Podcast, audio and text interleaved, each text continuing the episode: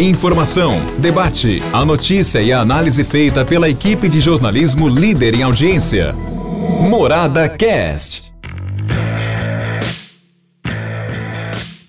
Olá, meus amigos, estamos aqui de volta, viu, com o nosso podcast Morada. Obrigado pela sua audiência e vamos tocando bola de leve, porque nós temos, olha, muitos assuntos importantes, assuntos editoriais para você no podcast desta terça-feira. Mas antes do recadinho, da nossa pauta, eu tenho aqui viu, um recado importante. Assista a TV Cultura Paulista pelos canais digitais 71.1 e pelo canal 12 na NET. Além de retransmitir a programação nacional da TV Cultura, a TV Cultura Paulista produz uma série de programas, viu? O Painel Paulista, Universo Mais, Conexão Saúde, Esferas da Vida. Então, para você, TV Cultura Paulista, uma TV essencialmente cultural. Tá bom assim?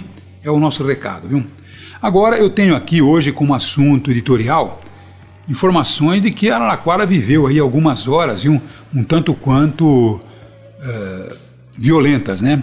Primeiro tivemos aí um esquartejamento, um caso profundamente lamentável, alguma coisa que causa sim uma indignação completa, porque nós uh, nos reservamos ao direito de resistir a acreditar que determinadas pessoas tenham aí essa extrema maldade, a coragem de seccionar, de esquartejar um corpo.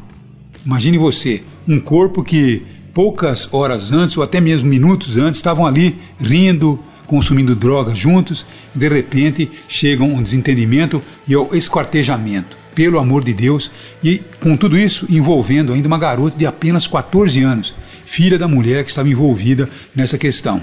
E parece a própria garota de 14 anos que o seu namorado também participava dessa festa e acabou com essa tragédia. É lamentável, mas infelizmente acontece. Agora, pior ainda que essa mulher que está envolvida nessa questão é aquela mulher de 2019, lá no começo, tá lembrado? Que ela acabou metendo a sua caminhonete de encontro a um caminhão parado, aqui perto do condomínio Dama, aqui perto daquele posto de gasolina, e acabou embriagada, sete horas da manhã, completamente bêbada, acabou matando o seu companheiro, quer dizer, o companheiro que estava com ela nessa caminhonete.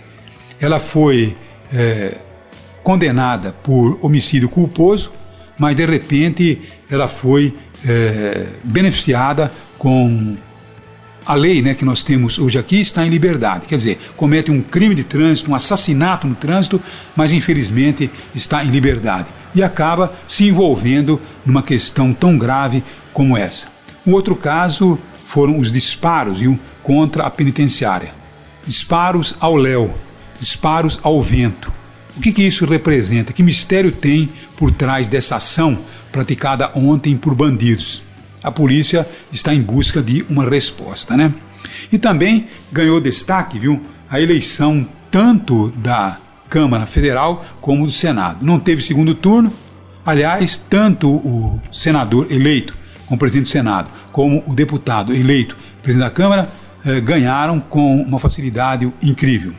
E agora o governo federal, que, ah, vamos assim dizer, financiou, que asseverou uh, a campanha do presidente da Câmara Federal, teve que fazer um acordo, distribuir dinheiro para o Centrão e agora tem o Centrão ao seu lado. Mas todo mundo sabe no Brasil que acordos com o Centrão têm data de validade. E essa validade vai até o início do vampirismo. E aí você me pergunta: que vampirismo é este, Madalena? Esse vampirismo começa a acontecer quando a Câmara tiver que discutir debater assuntos importantes, principalmente as reformas importantes que o governo Bolsonaro está prometendo.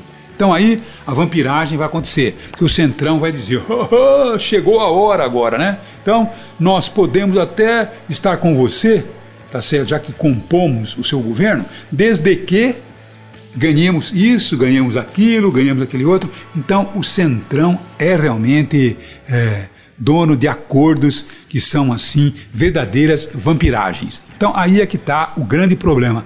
Todos aqueles que se juntaram, que fizeram um acordo com o Centrão, se arrependeram futuramente. Então vamos ver o que vai acontecer com o governo federal, porque essa vitória é realmente alguma coisa que tem data de validade. Por outro lado também É profundamente lamentável que o presidente da Câmara, o eleito agora, tem sérios assuntos para serem resolvidos com a justiça.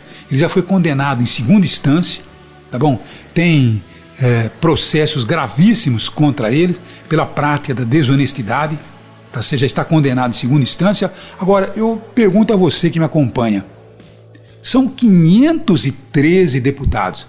Será que no meio de 503 deputados não tem um que seja limpo? Não tem um que seja digno realmente do seu voto? Será possível que tenha que colocar como presidente da Câmara um elemento maculado por processos, maculados por dúvidas sobre a sua honestidade?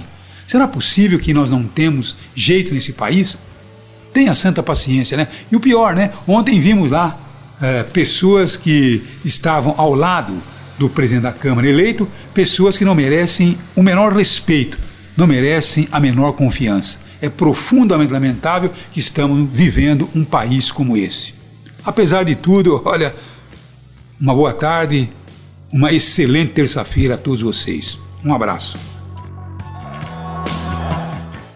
Morada Cast.